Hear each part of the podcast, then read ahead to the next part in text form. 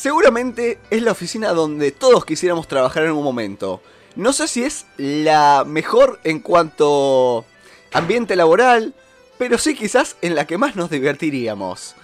Una serie realmente eh, diferente, particular y que nos hace sentir que somos parte o que somos ese ojo que está mirando lo que pasa en la vida de The Office. Justamente, ni más ni menos de qué trata la serie. Y es una oficina. No, no hay mucha más vuelta. Esto es Diario Tinta Nova, esto es Tinta Podcast, el lugar donde nos juntamos a hablar de eso que nos gusta. Como hoy no estoy solo, voy a darle la bienvenida a mi compañera, eh, bueno, también primer podcast. Eh, bienvenida, Caro. Hola Julián y hola a todos los que nos escuchan. Estoy re emocionada porque no solo que tengo terrible cancha en este tema, sino que aparte me apasiona esta serie. Así que estoy preparada para discutir y defender esta pollita de la modernidad. Exactamente. Para el que tiene Amazon Prime, seguramente no fue ningún trámite poder eh, maratonear esta serie. Para el que no lo tiene, quizás le habrá costado un poquito. Habrá buscado cielo, y tierra. Y quizás el que tenía Netflix vio la versión eh, británica hasta que se dio cuenta que no era la de la que vamos a estar hablando hoy. Aclaramos por las dudas, hoy vamos a hablar del producto de NBC, eh, la versión norteamericana, conducida, producida, digamos, el el protagonista es Steve Carrell. Seguramente lo tendrán muchos, tanto de comedia como de drama, pero que es un tipo muy querible. Yo voy a decir esto, uno se termina, termina amándolo. A Steve Carrell, que en este caso le vamos a decir Michael porque así es su personaje. Eh, preguntarte, Caro, ¿cómo conociste la serie? Bueno, uno conoce la serie porque memes abundan de esta serie. Y yo miraba, miraba y decía, uy, yo a este tipo lo conozco, porque viste, Steve Carrell aparece en todos lados. Pero nunca dije, ¿qué es esto? Tipo, un recopilado de memes aparecía. Y dije, yo tengo que ver esta serie. Tengo que ver esta serie. Y entré a buscar y no aparecía, no estaba en ningún lado. Y mi novio, que es un rey de la informática, la descargó y nada, ahora mira el mundo con otros ojos. ¿La miraban juntos o él te la descargó y vos solamente te encaraste en consumirla? No, no, la vimos juntos, que, fue magnífico. Poder ver esta serie con alguien para después discutir los maravillosos chistes. Es una cosa que vos podés verla solo y la disfrutás, pero tener chistes internos con otra persona de la misma serie. Eso es muy lindo lo que decís, eh, poder ese, tener ese running gag, eh, decirlo, uy, mira, lo tengo acá. Y yo creo que hay un, un chiste interno que quizás se tendría que traducir acá como era una joda. ¿Viste? Con, por la cantidad de... Eh, ahí le dicen parks, pero bueno, todos estos chistes internos que se eh, terminan haciendo curtiendo a uno de los empleados. Eh, mira, yo al igual que vos la descubrí vía memes, vi una infinidad enorme. Y en mi caso particular, yo cuando arranqué teatro, allá por otro, otra etapa de mi vida, nos recomendaba mucho The Office británica. nos recomendaban la de Martin Freeman, que también es muy divertida, pero mantiene un humor británico. O sea, ¿viste el famoso humor inglés? Bueno, la serie es mucho más de ese estilo. Y lo que tiene, claro, que me dijeron, no, pero, o sea, mucha gente me dijeron, pero es más divertida la Yankee porque la sentimos más acorde a lo que solemos consumir. O sea, es más del estilo de la comedia que ves hoy en día en, muchas películas. Eh, bueno, y así, o sea, también terminé viéndola.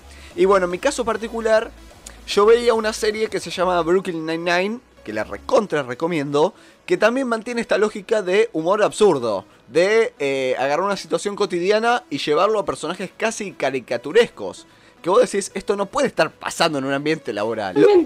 Lo, vi en eso y también lo veo en Community, que en este caso es sobre una universidad comunal.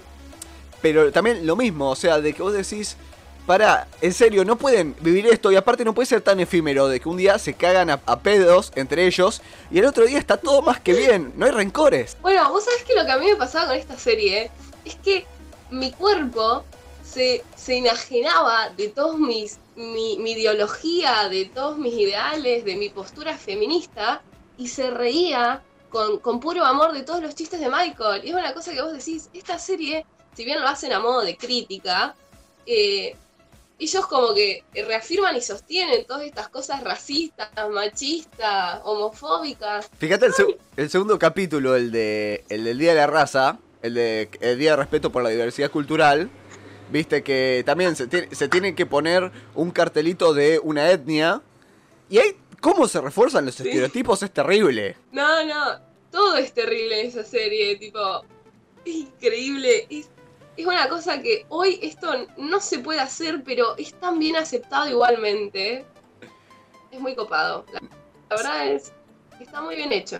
Sí, y es interesante esto que decís como crítica social, porque también la serie busca que vos te identifiques con esto. o sea, para el que trabaja en una oficina, seguramente encontró mil situaciones. Y para el que trabaja, digamos, en casi cualquier empleo formal, eh, va a decir, uy, mi jefe es re Michael en un montón de cosas, ¿me entendés? Eh, ya sea, como decís, lo racista, lo, eh, lo estereotipado, lo que poco le importa a los empleados. Hay de todo. Obviamente, Michael, como decíamos, es una crítica, pero también muchas veces es un mal jefe. O sea, eh, nos divertiremos todo, pero vos tenés un tipo así y te querés morir si es el que toma las decisiones. Totalmente. bueno, o sea, también esta serie, el contexto en el que está hecha. The Office fue estrenada el 24 de marzo del 2005. O sea, era una época en la que no es que todo estaba excelente, pero tampoco todo estaba en las ruinas. Era como que había que levantar la cosa. Y también está hecha eh, en un formato de falso documental. Que también me parece bárbaro, porque es increíble cómo el- vos ves al personaje en concreto, porque no es un personaje que que termina en eso. Es un actor que desarrolla un personaje y cuando se apagan las cámaras terminó. No, porque después el personaje, el personaje, da su testimonio de lo que es día a día estar en esa oficina. Es bárbaro eso. Eh, tal cual, eh, esto de que tenga tipo el confesionario, ¿viste? Do- donde dice, no, Claro. hice esto, está buen- buenísimo porque muchas veces se da como esa acción-reacción de que vos ves que a tal le hicieron una joda y vos ves de- después los organizadores de la joda que dicen, no, estuvimos re bien, y después la víctima dice, los odio. Y, eso también es, es buenísimo, cómo, cómo ves las, eh, las emociones o cómo reaccionan después de, de las escenas. Sí, sí, aparte, aparte lo que te permite eso del confesionario es vos entender el razonamiento del personaje. O sea, ¿por qué él hace esto? ¿Por qué llegó a esta situación? ¿Qué es lo que él maquina en su mente para desarrollar todo esto? Eh, también vos fijate esto de que el camarógrafo, que en teoría vos decís si fuera un documental, no es, no es un tipo ausente. Es decir, todos sabe- saben que el camarógrafo está ahí. Pero que poco importa, ¿viste? Porque vos decís, eh, voy con el primer capítulo, que para mí es uno de los mejores. Cuando eh, Jim empieza a poner cosas en la gelatina, vos decís, esto no lo harían si hubiera un tipo grabando. ¿Me, me entendés? Pero, eh, pero no, es justamente, es un, eh, o sea, es hermoso pensar que ellos lo hacen orgullosos, conscientes de que hay, hay un externo eh, con una cinta recordando todo lo que está pasando.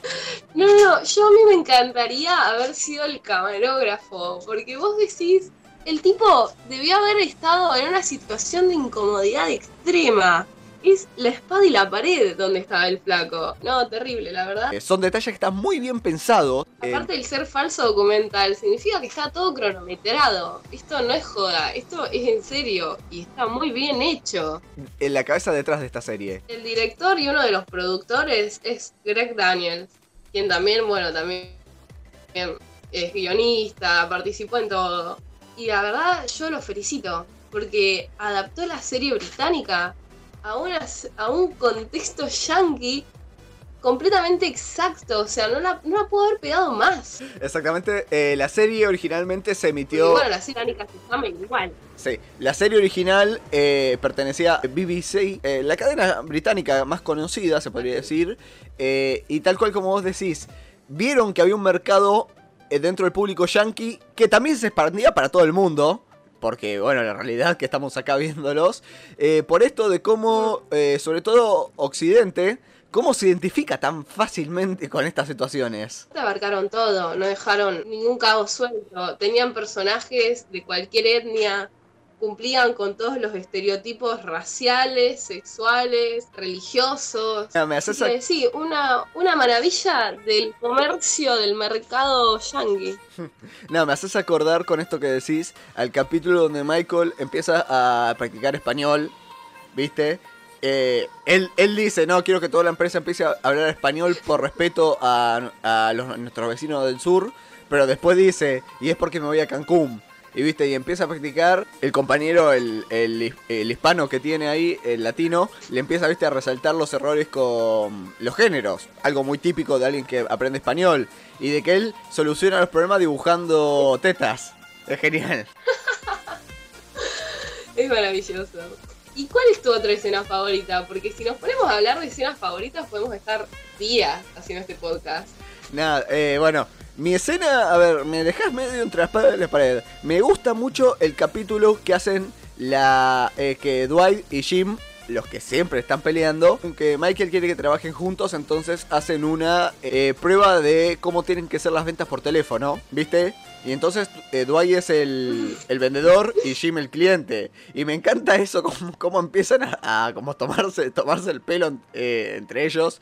Y de que eso, de que Michael lo, eh, lo toma re serio, pero eh, para mí, para, mí, para mí es genial eso de que dicen, bueno, voy, eh, voy a comprar un millón de, de productos, pero si echa al que me atendió. Y, Michael lo mira a Dwight diciendo, "Y pero es un millón. Es como gen- genial eso también de cómo, se lleva... ¿Cómo se lleva el absurdo? Eh, eh, cosas así. Párrafo aparte dejo el segundo a... eh, si bien es una, un cold open, eh, digamos una escena que se empieza de inicio, que después ya no tiene relación con el capítulo, eh, el musical. Cuando entran, que est- están todos cantando y que, eh, que Michael se disfraza de mago. Para, eh, para mí está muy bien hecho y aparte me gusta cómo eh, hay una sincronización entre todos los protagonistas. Ahora sí, preguntar, bueno. preguntarte, Caro, ¿cuál es tu escena favorita? Fue el capítulo en el que Pam y Jim van a cenar a la casa de Michael y la, la que era su novia en ese momento, Jen, y se pone a cantar la canción del asistente. Qué maravillosa canción. Muy bueno. Muy buena. Es muy bueno el trasfondo de esa canción. Es muy buena la cara de Michael, la cara de incomodidad de Jim, de Pam, de Dwight, que había llevado a su ex niñera. No, es el mejor capítulo. El mejor capítulo. Ya vamos a hablar muy, eh, muy de lleno con esto de que, ya que mencionás, de la química entre los personajes. Pero si te parece, primero eh, podemos ver qué dijo la gente. A ver qué... Gente que reentusiasmo. Sí. Porque esta serie mueve a todo el mundo. Sí, recordamos, nos escribieron en Diario Tinta Nova, en nuestro Instagram, que hicimos la encuesta, hicimos una serie de preguntas sobre fanáticos justamente de The Office que quisieran decirnos sus momentos favoritos. Y bueno, estas fueron las respuestas. Hubo varios románticos que recordaron el primer beso entre Jim y Pam. Y Y pasa, estuvo muy bueno este capítulo. pasa, no sé si mi escena Bueno. favorita, pero que me emocionó, me emocionó. No voy a negarlo. Fue muy, fue muy loco. Eh, Pam estaba re en una, estaba re loca. Se dejó ser. Sí, aparte premio para rema- remar como Jim remó como ninguno. Ya desde el minuto cero, cuando eh, Pam estaba comprometida desde hace como 5 años, eh, ya él se encontraba con que era un amor imposible. La remó, la remó, la remó y lo consiguió. Bueno, después hubo un montón de cosas más. Hubo quienes no pararon de recordar el momento del parkour. Cuando Michael se metió en la disciplina del parkour. Parkour. Michael participando en cosas que no entiende es lo mejor que nos pasa. Después hay un capítulo que es muy bueno que nos recordaron nuestros seguidores. Cuando Dariel le vende a Toby una muñequita para la hija para Navidad. Y se da cuenta que no es una muñeca, digamos, convencional. Porque si bien hay una, hay una clara diferencia de tonos entre la piel de Toby y la piel de Dariel. Pobre Toby, la cara que hace Toby en cada capítulo es, es magnífica. Que sí, excelente momento. No, no, es muy gráfico como para describirlo. Después hay otro capítulo que también hay que apreciarlo, que es cuando Jim y Pam se empiezan a hablar en código Morse para molestarlo a Dwight. Sí. Y que aparte después confiesan haber ido a clases para aprender código Morse. Sí, sí, eso es otra cosa excelente de la serie. Cómo eh, dejan todo en la cancha para joder a otro. ¿Me entendés? Esto, que vos digas fueron, a cla- fueron a clases de código Morse solamente para joder a Dwight. O sea, Es, magnífico, es muy bueno, o sea, eh, sí, me hiciste acordar un muy buen capítulo, un buen momento que eh, no viene al caso, pero me, me- me lo hiciste acordar. Cuando contratan a un actor para que haga de Jim como para joderlo a, Dwight. ¿Me entendés? Que entra en alta duda porque dice, ¿qué hace este, este chino Torio de, de, Jim? ¿Y qué hace que tiene fotos con Pam y todo? Ay, eh, pobre Dwight, la verdad me llena el alma que le hayan hecho tantas cosas. Después no quiero adelantarme, pero esa relación amor-odio que tienen entre los compañeros de oficina es excelente. Yo soy muy fanática del team Jimmy Dwight, porque no sé si te acordás de otro capítulo en el que tuvieron que ir a hacer una venta y mientras Jim le vendía el servicio a, a la empresa, Dwight llamaba a otra empresa, a otra empresa papelera en las que no le atendían el teléfono vos decís, estos se tiran con todo lo que hay en la oficina, pero después cuando tienen que ir a hacer una venta, son el Dream Team. Eh, eso también es algo, vos sabes, que me gusta mucho en cuanto a construcción de personajes. Que vos decís, bueno, podrán ser jodones, podrán ser rey maduros por momentos, pero en lo suyo la rompen. Para mí es, eso es algo espectacular de cuando se desarrolla un personaje, de que vos pensés en esas cosas porque también, ¿qué pasa? Si no caes en el estereotipo de el empleado, llamemos, eh, que quiere durar en el trabajo y que solamente está mirando que termine el día. Eh, sí, decías, ¿tenías algún otro también que haya mandado? Tengo, por último, uno de los más conocidos y uno de los mejores memes. Cuando Toby vuelve de vacaciones y Michael empieza a gritar, No God, no God, please, no, no, no. No God! No, God, please, no, no, no, no. Eh, Michael gritando no varias veces es excelente y aparte es como, pará, flaco, tanto, tanto, tanto que gritar. Tanto vas a odiar a tu pobre compañero de recursos humanos. Terrible. Esa relación de odio puro entre Toby y Michael de Michael a Toby más que nada. No, no, excelente, excelente. No, y aparte, eh, como vos decís, me encanta esto de eh, cosas que no van a pasar en una oficina. Porque vos decís, para, el jefe regional no puede estar gritando así, ¿no? O sea, eh, si vamos el caso es muy poco serio todo. Como el capítulo, no, el que Michael le pega chirlos a este, no me acuerdo cómo se llamaba, creo que era un pasante. sí, el sobrino. El sobrino, o sea, ahí tenés, o sea, hablame de, buen clima laboral que el jefe le, esté castigando así a un, pibe. Dios, no, no, no, es, la mejor oficina del planeta. Aparte, para mí Michael es el personaje idóneo, no, no puede haber otro, no existe otro, es único, es iconic. Bueno, entonces estamos tocando. Ya estamos tocando una fibra fibra sensible, entonces. Yo, si me tengo que quedar con un personaje, para mí es Jim. Para mí es el más completo en cuanto. Bueno, un poco lo que decíamos. Como es, es jodón, cumple cuando le toca salvar las papas. Y bueno, como te decía, su relación con Pam me despertó muchas emociones. Eh, hay muchos momentos que destaco de su vínculo con ella. Pero sobre todo me quedo con el vínculo con Dwight. Como eso, hacen un dúo, como bien dijiste, a la hora de trabajar se ponen las pilas. Pero a la hora de no trabajar, cómo empiezan a discutir, a pelear entre ellos, es terrible. Eh, cuando eh, eh, le, esconde el escritorio de Dwight en el, en el baño. para mí es, es. O el capítulo que de la nada sale, le tira una bola de nieve en medio de la oficina y que después, eh, claro, se convocan a una, a una, guerra de nieve y bueno, termina, termina mal en ese duelo. es muy bueno. Jim estaba re asustado en ese episodio. Igual, yo creo que no se puede determinar un personaje favorito. Y acá me retracto, o sea, aunque yo defiendo a Michael contra Mar y Tierra, son todos importantes. Sí, todos tienen su momento. Yo creo que eso es algo que trabajó muy bien la serie. De que eh, vos podés disfrutar de todos en... Sí, tienen, su capítulo estelar. Eh, incluso como decíamos, los pasantes o los personajes secundarios eh, tienen, tienen esa oportunidad por lo menos para tener un compilado, yo diría. O sea, de que vos decís, y si armamos un video con lo mejor, y sí, se puede hacer. Eh, con cada uno de los protagonistas. Incluso hay un video muy interesante que encontré el otro día en YouTube, que era 10 ocasiones donde eh, Michael eh, realmente fue un buen jefe. Y también es interesante eso, ver de que a pesar de todas sus cosas, tenía momentos donde sí, hacía banca a los empleados y donde se ponía las pilas para, para, para hacerlos crecer. Es que sí, Michael realmente no solo era un buen jefe, sino que aparte era un buen vendedor. Yo me acuerdo un capítulo en el que Dwight y Jim van a vender y se encuentran con alguien de la competencia y se asustan tanto que llaman a papi Michael. Es como, Michael, vení porque está tal tipo y sin vos esto no se puede hacer.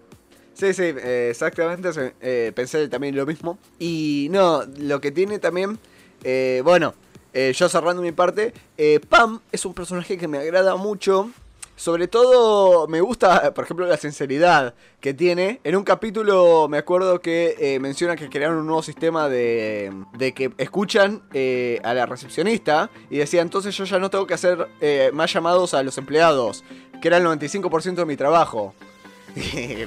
o sea, me parece eso, como que como sátira a la secretaria está muy bueno. Y aparte me gusta eso de que ella eh, digamos, jode con esto de, ser secretaria, de que está en una función que es quizás hasta pensada hace en un puesto de hace 50 años, ¿me entendés? De que era más eh, secretaria porque se pensaba la mujer en un puesto siempre básico. Aparte también la evolución del personaje, pasó de ser secretaria a, a un arrebato de querer ser artista, después a ser vendedora, después a ser administradora. Y todo se abrió camino solita, una genia. Sí, sí. Y como te decía, párrafo parte merece eh, la relación que tuvo eh, con Jim. Para mí me, es un excelente momento y como te digo, mega emotivo. En, cosas puntuales que tampoco quiero, quiero hablar porque quizás me ponga a llorar. bueno, eso también otra cosa que tiene linda la serie. No solo te reís. Te emocionás. Bueno, preguntarte, preguntarte entonces eso. Eh, por tu personaje favorito, en tu caso, ¿qué me respondes? Eh, todos. Yo no puedo elegir uno porque realmente todos se complementan entre todos. Pero bueno, Pam no se queda atrás tampoco. Sí. Ah, bueno. La rompe. Qué mujer. Sí, qué mujer. Pero también el público ha hablado. A ver, ¿qué, qué dice? Casi unánime.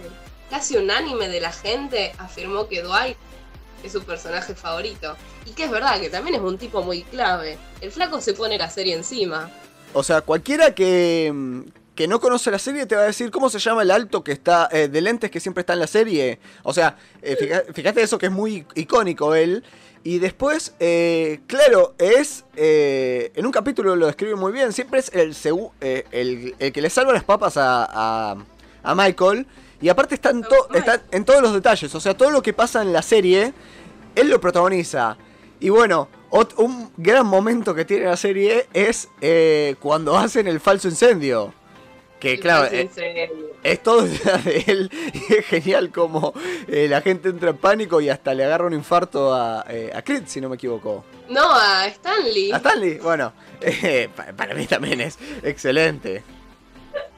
Es buenísimo. Y bueno, hablando de Creed, hay gente que cree que Creed es, es su personaje favorito, que lo afirma, porque Creed está ahí, es una sombra, pero cada tanto tira un comentario hacia el aire y que vos decís, gracias. Gracias por tu aporte. Sí, aparte, capaz que. Viejo, está en cualquiera, vos no sabés qué, le está pasando por la cabeza. Sí, sí, hablando de estereotipos, eh, o sea, ya su contextura física te da como una sensación, pero como a veces te lo plantean como el que está, eh, como decíamos, durando en el trabajo, es para mí eh, también eso de que te refuerza, uy, todos tenemos un crit en nuestras vidas.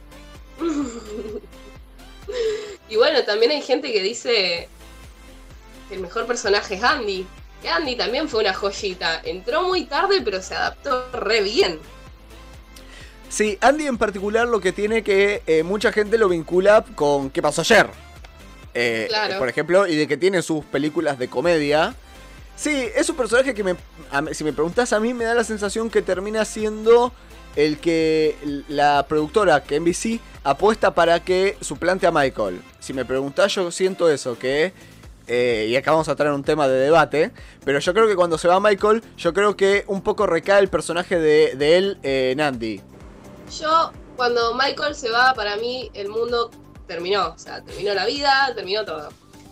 Pero bueno, es verdad eso de que la productora después deja todo, deposita su confianza en Andy. Pero yo creo que al hacer eso arruinaron el personaje de Andy. Sí, sí, Perdió su esencia. Y totalmente. me da mucha pena porque a mí me re gustaba Andy. Y después de que Michael se va, ya no me empezó a gustar. Sí, sí, eh, totalmente. Ya eh, por la misma, las mismas responsabilidades que tenía, ya cambió, cambió todo. Eh, y aparte yo creo que eh, eso, la serie como que tenía un muy buen balance eh, con que Michael era el protagonista, pero que todos hacían un rol importante. Ya cuando todos pasaron al mismo nivel, digamos, o sea, donde no hay un, un protagonista claro, ahí me parece que fue diferente, desde mi punto de vista. Eh, para mí, al igual que vos, la serie muere. La serie termina oficialmente cuando se va Steve Carrell. Y acá, eh, aprovechando que eh, da- dejamos la curiosidad o el dato, dato informativo, si se quiere, no tan curioso, de por qué se fue eh, Steve Carrell de la serie. Corazón. Me rompe el corazón. Dios da y Dios quita, porque su regreso, ese capítulo que vos lo volvés a ver, eh, que lo ves ya como más maduro, con más canas, a mí se me para el corazón, básicamente. Lo vi y con esa carita de nene inocente que tiene. Ay, me hace bien. Eh, una cortita, eh, Steve Carrell, un gran actor que a la par que hacía eh, The Office, le fueron surgiendo otros proyectos a la par, tuvo bastantes participaciones. Sin ir más lejos, él graba Virgen a los 40, uno de sus grandes clásicos, al mismo año que empieza The Office. Es decir, él aprovechaba los recesos de producción para filmar sus proyectos. Tiene muchísimas películas, incluso Foxcatcher, que hace un personaje muy serio, eh, le valió una nominación al Oscar. eh, que bueno, eso también es como un detalle a tener en cuenta. Eh, también actuó en películas, se ahora, como The, Big Shot, La Gran Apuesta, como Todopoderoso. Pero, ¿cuál es la razón que se va de la serie? Muy simple. Él comentó siempre en entrevistas que la serie estaba pensada para durar 7 temporadas. Porque eso fue el arreglo que hicieron con BBC cuando pidieron los derechos de la serie. Es decir, vamos a hacer una adaptación que sean 7 temporadas, punto. Él en mil, de- mil entrevistas dijo, yo voy a hacer 7 temporadas. Y eso quizás fue lo que él mismo haga que se cree que ese era su contrato. A la hora de sentarse a discutir con los, eh, los productores de NBC, ya como que él mismo había excavado su propia tumba, si se quiere, o él había dibujado su propio destino. Porque cuando le decía, che, vamos a hacer una octava temporada. No, pero ¿cómo, cómo no eran siete? Bueno, entonces pasó un poco eso. De que él ya se había comido el personaje, de que su participación estaba escrita.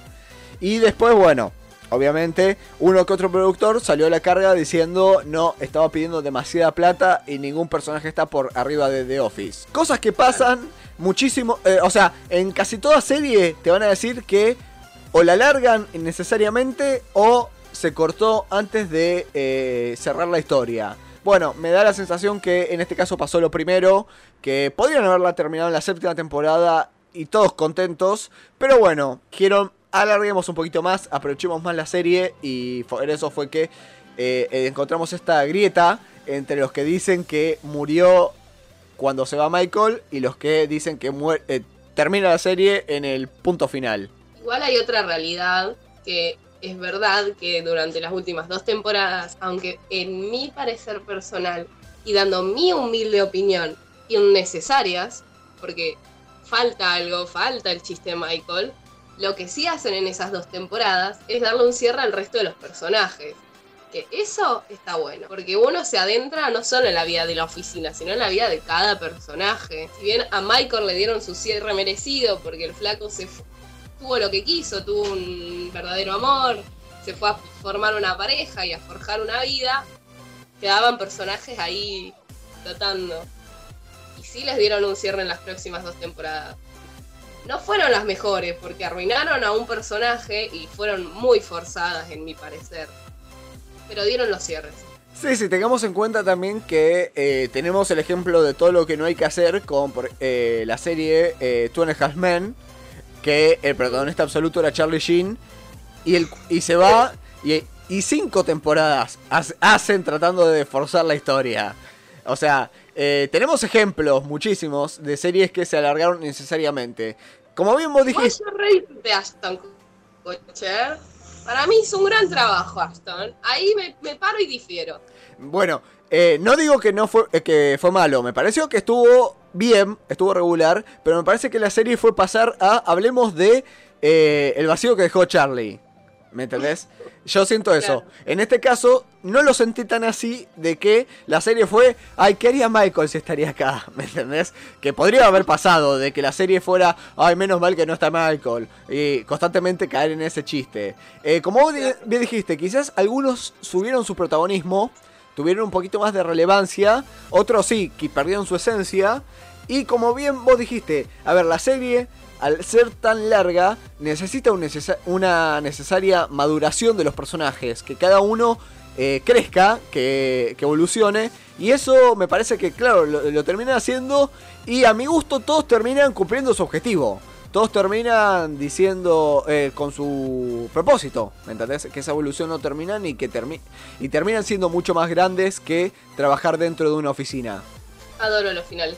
Bueno, pero esto no termina acá, porque nosotros seguimos hablando con las personas y les vamos a tirar ahora los datos curiosos de esta serie, porque si bien eh, hay mucho bueno que decir, ¿a quién no le gusta un buen dato curioso? Yo soy fanática y la verdad que recopilé un millón y aparté los mejores. O sea, aparte me encanta que los datos curiosos lo puedes decir como, te dejo esto, o tiene un dato de color, ¿viste? O sea, eh, siempre es bien recibido.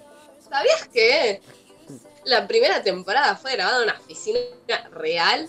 Por eso había tan mala iluminación. O sea, alquilaron una real oficina. La serie no iba a tener éxito. Entonces después cuando la rompieron, tuvieron que adaptar el mismo espacio, lo tuvieron que recrear en un set de grabación. Sobre todo pienso el tema de comodidad para los camarógrafos, ¿me entendés? Debe ser un tema tratar de, viste, ir moviéndote con un espacio tan limitado.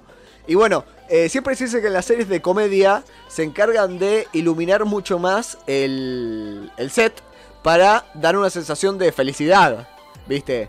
Eh, cosa que no pasan en las series dramáticas.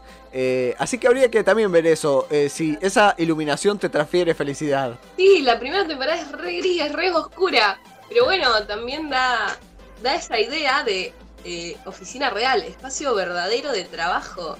Y, y nada, es maravilloso porque es la esencia misma de la oficina.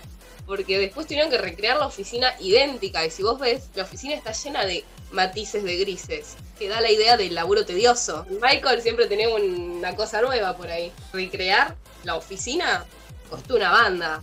Pero lo más costoso de todo fue hacer la escena en la que Jim le propone matrimonio a Pam. Porque contaron que tuvieron que buscar primero un, un estacionamiento enorme.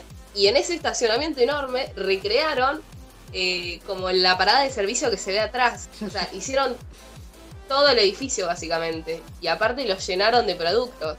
Esa, esa escena costó 250 mil dólares. Valió cada centavo, te voy a decir. eh, porque sí, la- las emociones que nos produce ese momento lo valen. Eh, pero sí, para lo que es televisión es carísimo. Bueno, muchas veces se dice que cuando un episodio se excede de su presupuesto, el resto lo, lo van a sufrir. Por eso muchas veces se dan los famosos capítulos indoor o en un solo escenario, porque tienen que recortar presupuesto. Pero bueno, la esencia de la serie está en los diálogos. En lo que hacen los actores, no en el fondo, porque el fondo es siempre una oficina gris. Así que es maravilloso cómo lo trabajan, es, muy buen laburo. Después, las computadoras estu- del estudio de producción tenían internet de verdad. Y bueno, y decían que por ahí había personajes que no tenían diálogo, pero tenían que aparecer porque se tienen que presentar a laburar a la oficina. Entonces eh, revisaban mails o chateaban entre ellos. Qué, buen laburo, la verdad la pasaban re bien. Sí, eh, eso está muy bueno ya que decís muchas veces cuando hay alguien fuera de diálogo que está de fondo pero que tiene que eh, hacer una figura más de, viste, de... diga, dicho en criollo, tiene que simular que trabaja. ¿Viste? O sea, porque tiene que estar, eh, o sea, como se lo ve en escena, pero no, no tiene participación, tiene que hacer. Entonces eso está muy bueno lo que decís, para que, bueno, están boludeando ahí, están jodiendo con la compu mientras eh, los están filmando. Y bueno, también eh, eh, muchas veces hay que cumplir con la, eh, con la única función que se los da a los actores de relleno, que es no mires a cámara.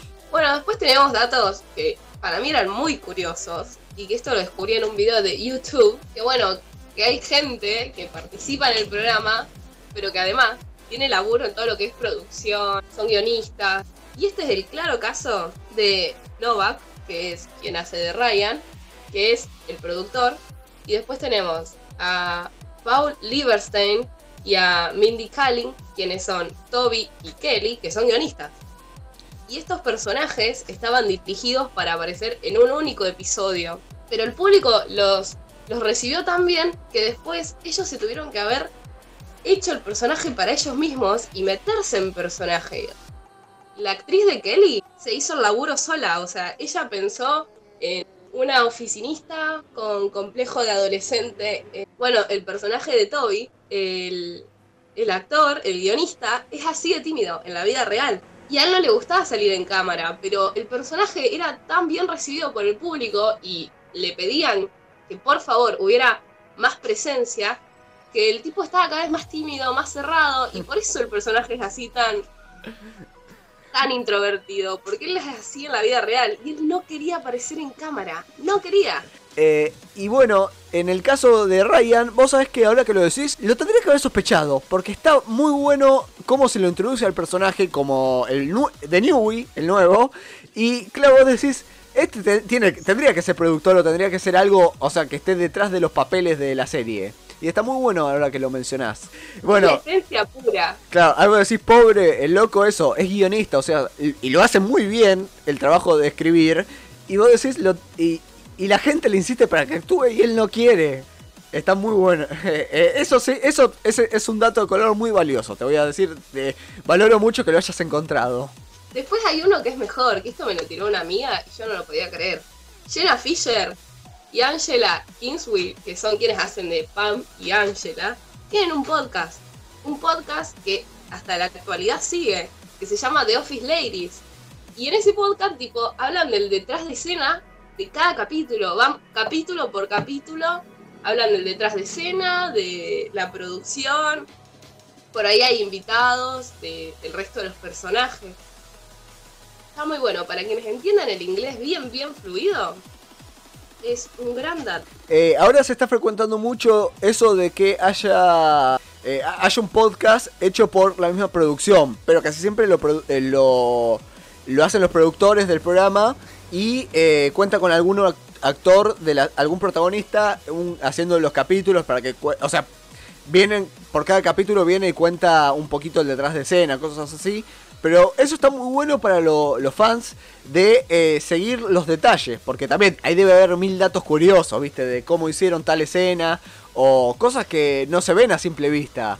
Eh, hay veces que se dice, yo puntualmente no noté en la serie, pero en muchas sitcom pasa de que hay algún actor que está tentado Viste que el típico es ver después el detrás de escena que vos ves que cuántas veces tuvieron que volver a hacer la serie la, la escena porque se, se estaban matando de risa. Cuentan muchas veces que hay momentos donde hay un actor que no lo pueden sacar de la carcajada, pero hacen la escena igual. Dicen, bueno, no hables, pero tampoco te rías tan, gravemente. Bueno, en, en esta serie, los guionistas y los productores les decían, bueno, acá está todo preparado, este es el guion, pero ustedes saben que pueden improvisar. Entonces, lo que hacían eh, el actor de Jim y el actor de Dwight era irse a un costado aislados y preparaban bromas completamente sorpresas para todos. Y bueno, a ellos siempre les pasaba que no podían parar de reírse para seguir grabando.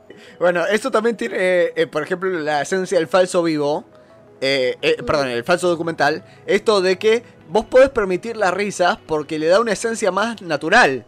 O sea, eh, lo sentís como que eh, la cámara es testigo de algo que está pasando. Entonces sí, o sea, podría ser que se estén riendo. Y, eh, y justamente, si le acaban de hacer una broma a uno, es, es, hasta lógico que se estén riendo.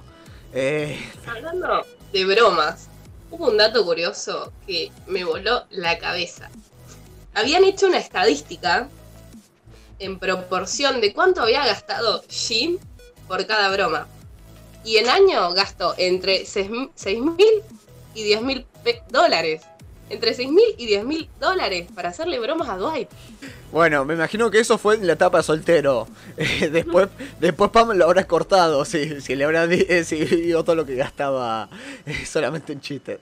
Bueno, pero como te digo, eso para mí es lo que tiene excelente la serie de que sea caricaturesco. Que vos decís, no, para, no pueden tomar tan en serio algo tan en joda. Ay, es excelente. Y si querés, podemos nombrar ahora, que nos mandó también el público, frases típicas o frases memorables de Michael Scott.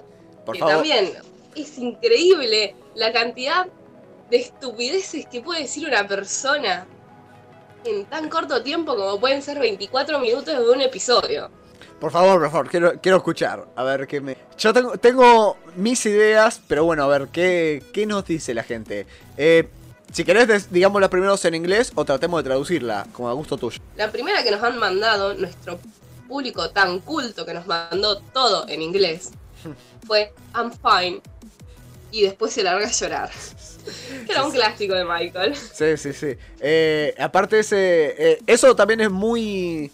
eh, mu- muy, de, digamos, de. eh, no quiero decir solamente yankee porque casi todo el mundo lo hace, pero esto de decir, sí, sí, estoy bien, estoy- y por dentro estás destruido. Eh, sí, es excelente. Después tenemos otra que es Just Do It, Nike. Que claro, es el eslogan de Nike, pero es una filosofía de vida para Michael. Hazlo y listo. Sí, sí, un- es un carpe diem. Un carpe diem capitalista.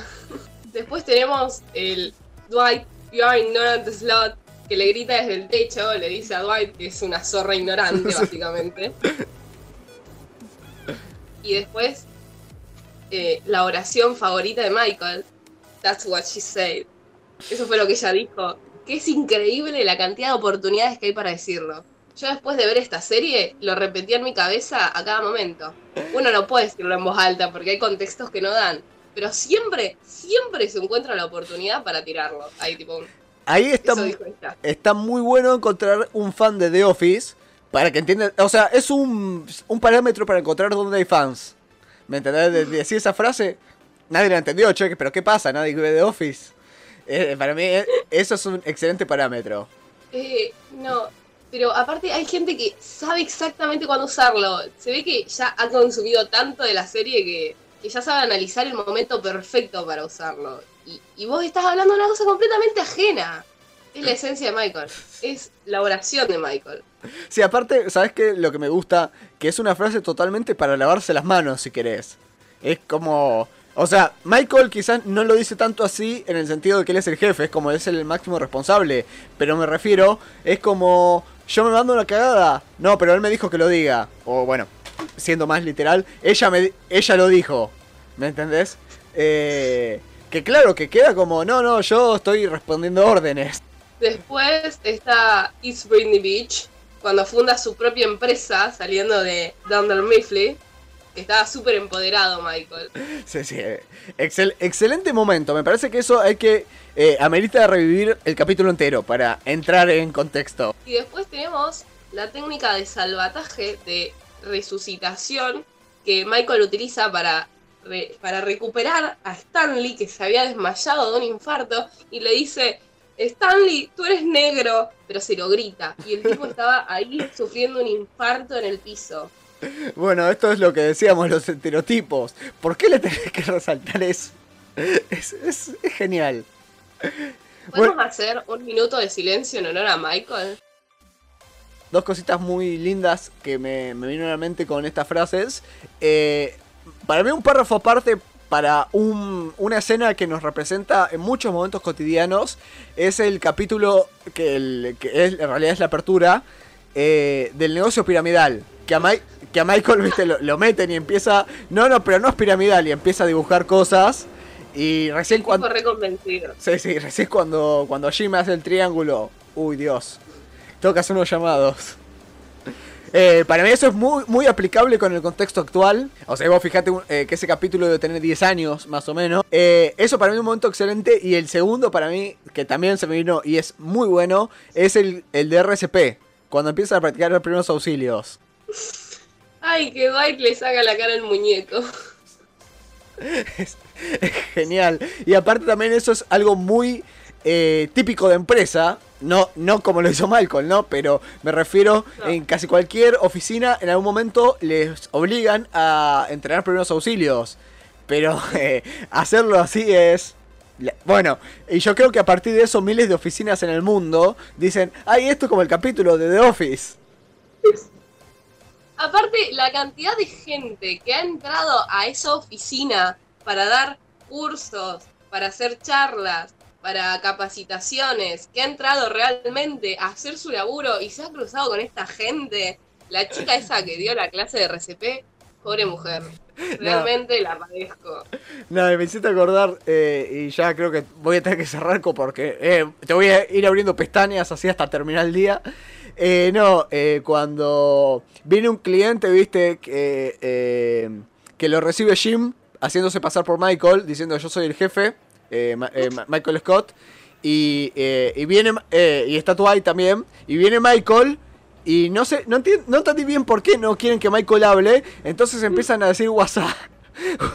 viste, empiezan a gritar WhatsApp. Y claro, el tipo que quizás era un cliente o era, viste, un preventista, mucho no se entendió que venía a ser.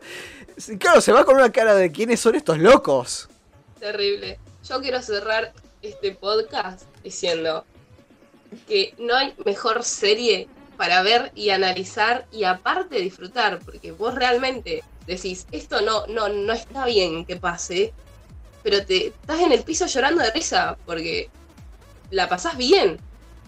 La recomiendo, gente, no se priven de esta obra de arte. Eh, bueno, Caro, ahí tenés, eh, te, te acabas, por ejemplo, de dar una idea para tu tesis. Tranquilamente, cuando estés terminando la facu, tenés la opción de, de hacer el, análisis de The Office. Voy a hacer una tesis de por qué Michael Scott no se debería haber ido nunca. Ahí, ahí está el título. Bueno, eh, lo bueno es que uno trabaja en su salsa. Ya, eh, ya eh, no, no hay que, no hay quejas. Eh, eso tiene que salir lo mejor que alguna vez se vio. Con esto ya empezamos a cerrar eh, un nuevo episodio de Tinta Podcast. Nos pueden encontrar en Spotify y en YouTube. Eh, muchísimas gracias, Caro, por primero por tu primera aparición en este programa. Obviamente espero que sean muchísimos más.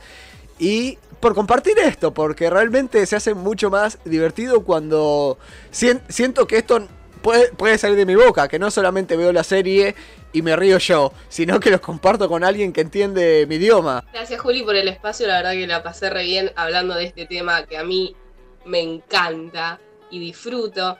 Y nos veremos en la próxima para seguir hablando de buenos medios de entretenimiento. Exactamente. Muchísimas gracias a todos y será hasta la próxima.